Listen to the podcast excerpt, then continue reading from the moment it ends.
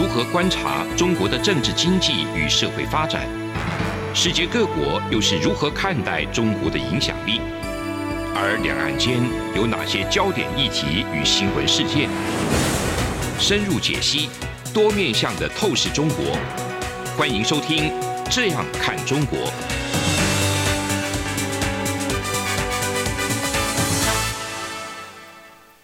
各位听众您好，我是主持人蔡明芳。您现在收听的是中央广播电台的《这样看中国》节目，蔡明芳时间。今天节目要谈的主题内容是在最近哈，我想整个中国经济的下行，对于整个中国未来的经济情势，大家都是感到非常的忧心。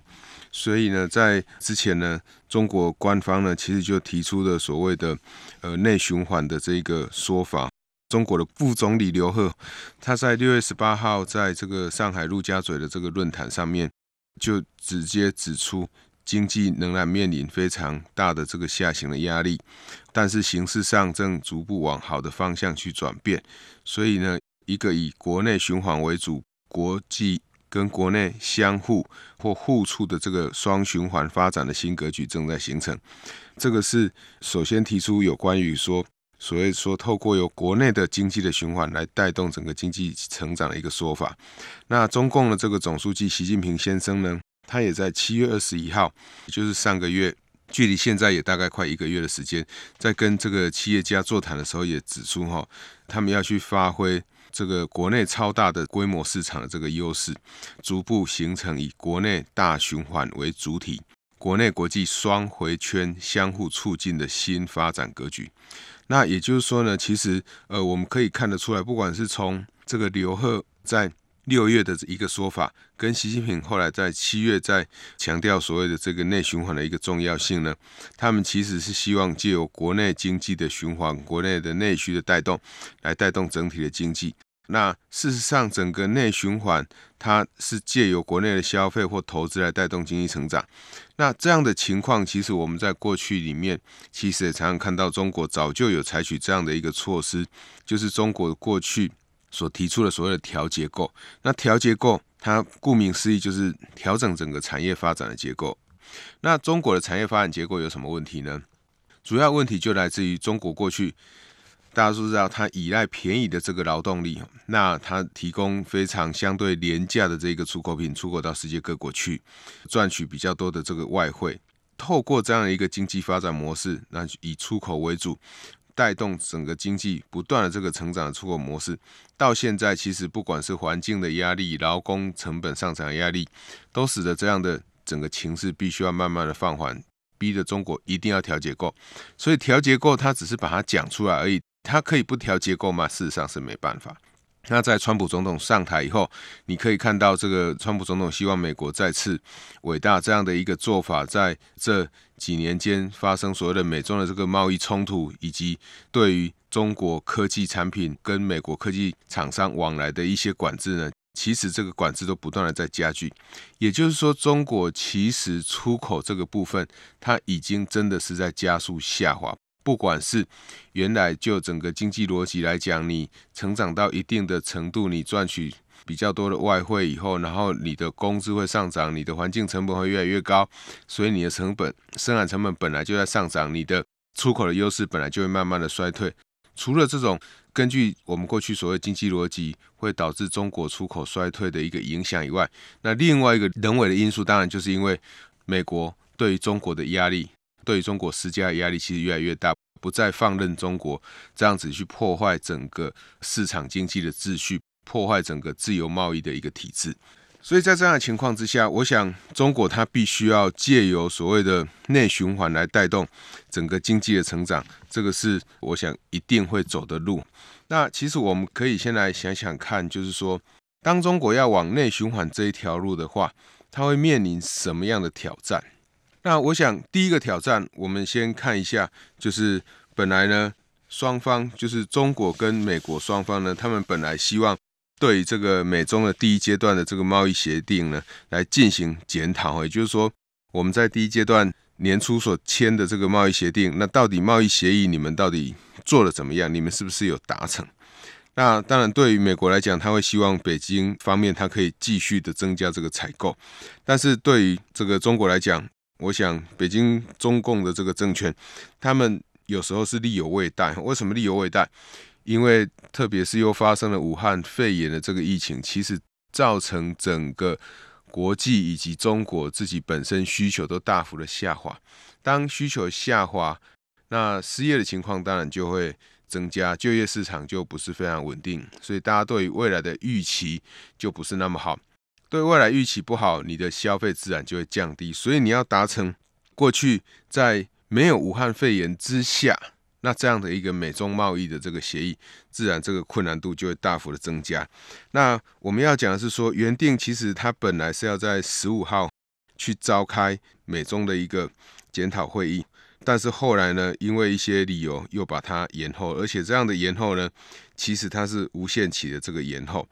这个其实对于整个外界来讲，大家就会很好奇，说到底是什么样的原因会造成大家在美中贸易协议的检讨它会延后？那其实延后，当然你可以说情况最糟就是像现在这样子，你就必须要去达成第一阶段协议。但是延后也有可能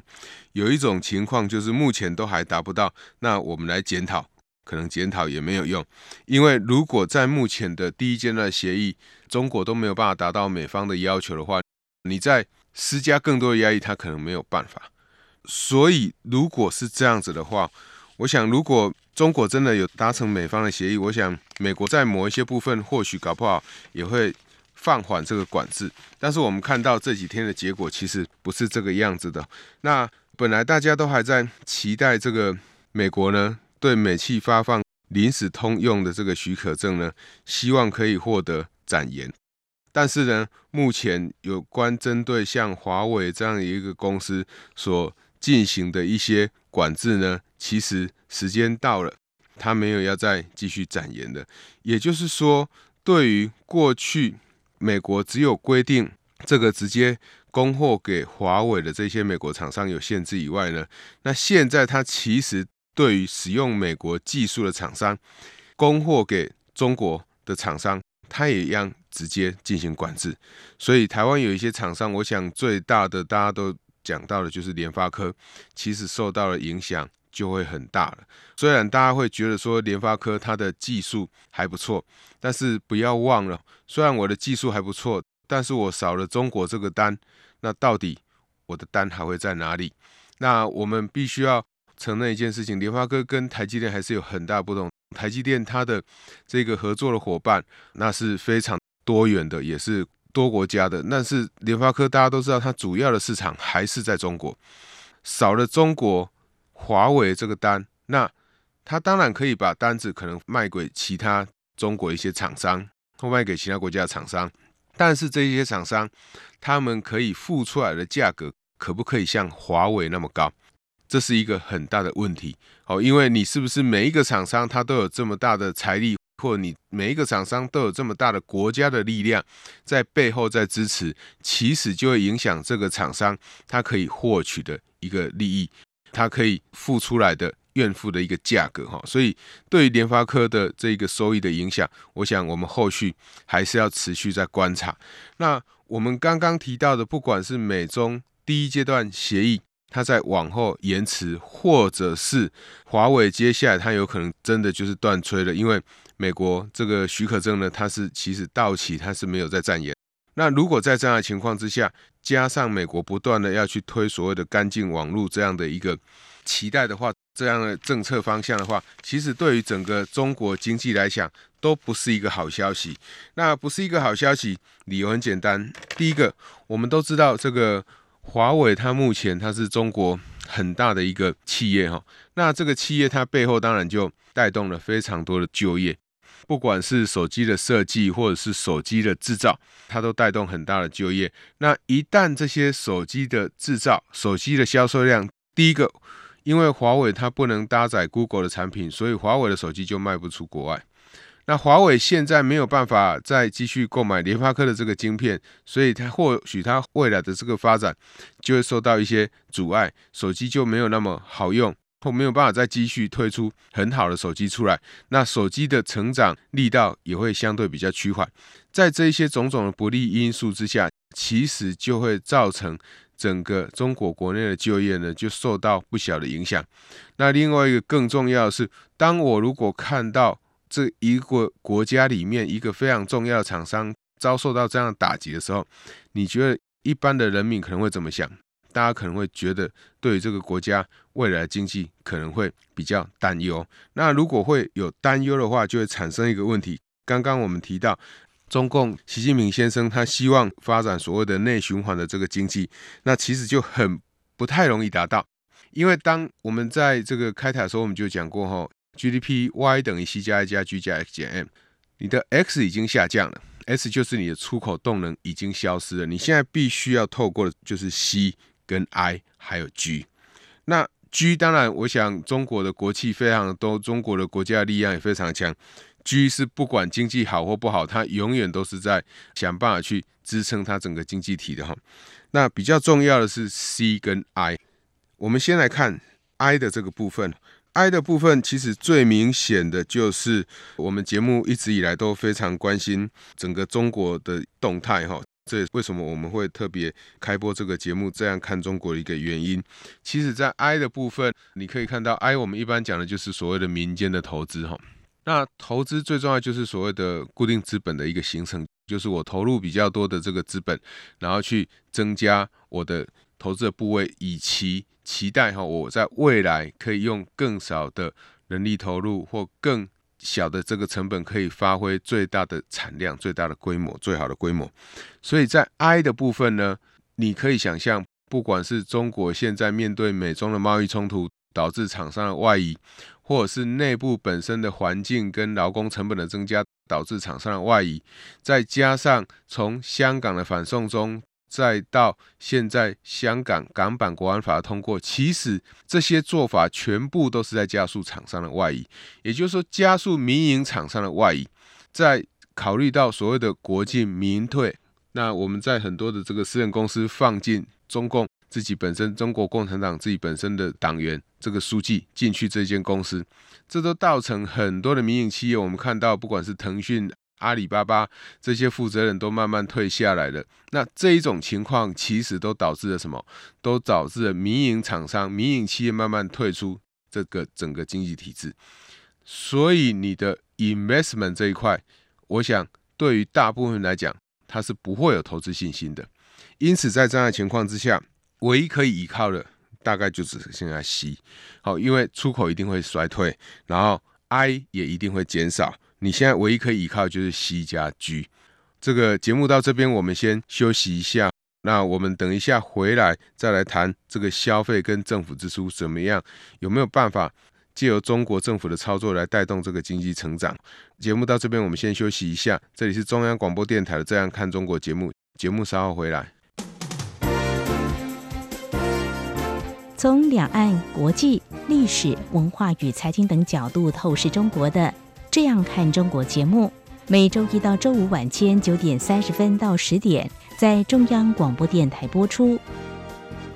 如果您对这样看中国节目有任何收听想法或意见，欢迎寄信到台北市北安路五十五号，也可以透过电子邮件的方式。节目有两个信箱：二零二零 at rti 点 org 点 tw，或是。二零二零零二零三 news at gmail.com。再次谢谢听众朋友们的收听与支持，请持续锁定每周一到周五晚间九点三十分到十点播出的《这样看中国》节目。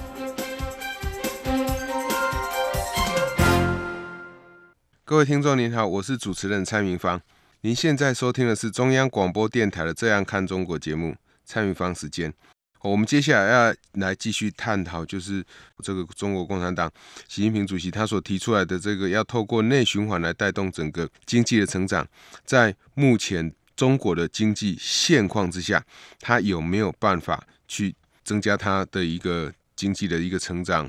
或者是好好去发展他所谓的内循环？那我们在这里，我们必须要先说明哦，你要透过刚刚已经讲到为什么民间的投资是不可能增加。那我们在前段节目里面告诉各位听众朋友说，我们接下来就是透过 C 跟 G。那我想，如果要透过中共自己本身的力量的话，这个东西我们都不会有疑问哈，因为在中国目前在他们这样的一个政治体制之下，要去执行 G 是绝对没有问题的。那问题就是说，他执行了 G 以后，这个 G 有没有办法再去把 I 找回来，把 C 找回来，把出口找回来？那如果你整个对于社会的这个法治面向，你没有任何改变的话，其实民间的投资是不会进来。我今天绝对不会因为中国政府建设了很多的基础建设，或者是更新了很多的既有的这些设备，然后就使得我原来想要离开中国，然后现在又回去中国。我们必须要问，我离开中国的原因是什么？因为劳动成本在提高了，因为生活的环境变不好了，因为美中的贸易冲突导致了关税增加了，因为他对香港这样的一个港版的国安法以及送中条例的一个修订，造成整个社会非常的动荡。所以当这个社会非常动荡的时候，你要去谈内循环，其实是不太可能，也是非常好高骛远的。那你既然想要做内循环，内循环，你就要让内部的消费必须要稳定，内部的经济可以起来。什么样的情况下内部的经济可以起来？大家可以想象，前阵子因为中国所产生的这个武汉肺炎，造成整个全球经济因为肺炎疫情的蔓延而封锁的时候，发生了什么事情？其实大家口袋的钱都还没有马上变少，但是因为整个社会大家看起来就是相对比较浮动、比较不稳定，大家就自然不敢出来消费。所以，当你这个社会，比如说香港原来好好的，你没事去用一个送中条例，你没事去通过所谓的港版国安法，造成整个香港人的情绪非常的不满或非常的不安，不管是不满还是不安，都会使得整个社会变得相对比较不稳定。好，我们也可以看到，像之前美国因为这个警察杀人的这个事件，导致许多。非白人的这些人种呢，大家全部都上街头去抗议，那也使得这个许多地方、许多大城市，它晚上直接就实施宵禁。事实上，你政府也不用实施宵禁，大家看到整个社会相对比较不平静的时候，大家就比较不敢出门了。所以这就会对于消费的动能会带来极大的这个影响。所以我们可以知道，就是说，一个社会如果没有办法好好稳定的发展，稳定的发展的基础如果不在的话，其实对整个消费的影响就会很大。这是第一个最基本的，你要有好的环境让我去消费。但是即使我有好的环境，你也要有足够的金钱可以让我去消费。那什么样叫做有足够的金钱呢？就是我们在这一段节目里面，我们必须要去谈的哦。事实上，我们在上礼拜在节目之中就有跟大家谈到所谓内循环的这个问题。那我们有提到，早在像台湾的这个蔡英文总统、小英总统呢，他在这个竞选的时候，他就有提出所谓的在地经济。那在地经济，他当然是希望透过自己本身经济，在地经济就是说在地的一些就业，然后在地的一些产业，然后在地的产业可以雇佣在地的人民。的就业，那使得这每一个地方可以自己形成一个经济体，因为只要我有收入，我就会去消费，我会消费又会带动新的厂商、新的商家的一个经济的成长，那使得许多地方它就会慢慢形成自己这个所谓的在地经济的一个循环哦。那如果这个社会上每一个角落的人民大家都过得不错，每一个角落的经济体都慢慢的形成了。整个国家的经济自然就不会太差，或者是说自然就不会不好。所以那时候，其实小英总统他就有对于台湾人民就提出了一个愿景，他希望慢慢的、逐步的去透过提高一些这个，比如说基本工资就是一种方式哈，去增加我们一些边际劳工他的消费力。那你也可以去照顾我们很多的边际劳工。事实上，在台湾的话，其实比如说，不管是保全，或者是很多的这个物流物业哈的业者，或很多年轻人的打工，他们其实都适用基本工资。大家要知道，当我所得越低的时候，其实我的边际消费倾向是越高的。所谓边际消费倾向，就是说我拿到一块钱，我会把多少钱花掉。我拿到一块钱，我是只有花掉零点五块钱，还是我只有花掉零点三块钱？那我想，我们听众朋友如果有比较年轻的这个听众朋友的话，你可以想想看，如果你是学生的时候，你拿到钱的时候，你会有办法把它储蓄起来吗？我想，很多人以在目前的物价水准来看，其实是不太容易储蓄起来。也就是说，我今天拿到一百块，我一百块就把它花掉了；我今天拿到一百五十块，我一百五十块照样花掉。所以我的边际消费倾向是多少？一，我拿到一块钱，我就花掉一块钱。通常是比较有钱的人，或者是年纪比较大的人，他已经有一定的余裕的这个资金的时候，他的边际消费倾向通常会比较低一点哈。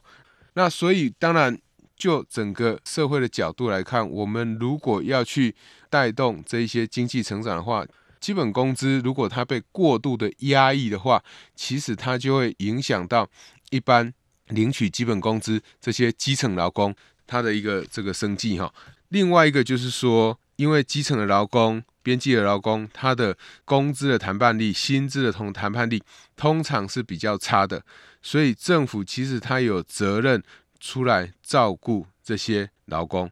那对厂商来讲，绝对不是说政府他只有在站在照顾劳工的角度而已，因为如果政府可以透过慢慢的与厂商，好，或者是与这所谓的劳资双方去慢慢的协调，慢慢的去提高基本工资，让比较多的劳工他们的生活可以受到更多的这个保障的话，其实对整个社会的稳定是非常有帮助的。这也呼应我们刚刚讲的，一个社会如果没有一个稳定的经济发展、稳定的一个社会的一个基础的话，其实大家出来消费，这个可能性是比较低的。比如说，在台湾，其实至少治安是维持不错的，然后整个医疗系统它是维持的不错的，那使得大家可以在这个地方好好的安居乐业。那为什么我们在谈消费的时候会去谈到基本工资呢？因为如果基本工资慢慢的提高，它当然就会对消费会有所成长。所以我要讲的就是说，我们台湾刚好在昨天的时候，呃，劳动部召开基本工资的这一个审议委员会。那最后的这个决定哦，我们的基本工资要从这个时薪的话是从一百五十八块要调高到一百六十块台币。那我们的月薪的话是要从原来的两万三千八调高到两万四千块。这整个不断的这一个调涨的过程里面呢，其实我想我们基本工资哦，在二零一二年的时候还是只有一万八千七百八十。但是你可以看到，到二零二一年的时候，其实它已经到两万四。那更重要的是，在这个小英总统上台那个时候，还是只有两万零八块。但是到现在已经两万四千块。这代表什么意思呢？代表我们的 labor，你的一个月你可以支配的所得多了四千块，多了四千块等于你一个礼拜每个礼拜都多一千块，每个礼拜都多一千块。跟你每个礼拜都没有多出来任何钱，哪一个会比较好？我想各位听众朋友算一下就知道了。那在二零一六年的时候，我们的基本工资呢，基本的时薪呢还是在一百二十六块，但是我们到二零二一年以后呢，我们的基本时薪呢已经到一百六十块，所以时薪呢其实就涨了多少？总共就涨了三十四块。那三十四块，我工作一个小时，我跟二零一六年来比。其实我就多了一杯饮料可以喝，我工作两个小时，我就多了一个便当可以吃，所以你说这个影响大不大？虽然每年看起来的调幅，好或调的这个绝对的数额或许有限，但是其实那对整个劳工生计的改善，它绝对会有显著的影响。当然，对厂商来讲，厂商的负担也会逐步的提高。那厂商他当然在这个调整的过程里面，他就会去你说。减少人力也好，然后或者是他有时候可能就无法生存，会退出市场也好，这本来就会既有发生的一个可能性，本来就不低哈。但是我们绝对不能因为说一些厂商因为他比较没有竞争力，所以我就不调工资，因为你不调工资，你伤害的就是我刚讲的边际劳工。那你说？会不会有劳工因为调高了薪资，然后他反而可能就找不到工作？这当然也会有可能，因为厂商本来打算只有用两万三千九聘人，那你现在基本工资调到两万四，那我就聘不起了。那你也可以好好去想想看，如果今天因为政府每个月的月薪调涨一百块的话，厂商就有可能会没有办法好好的成长的话，我想这个厂商必须要好好去思考，为什么多了一百块，我就没有办法好好去生产，我就会比较没有竞争力。特别是对于这些大量使用外劳的厂商而言，你本来过去在使用外劳的时候，你就用比较低的成本在生产了哈，那你现在因为提高基本工资，如果还没有办法。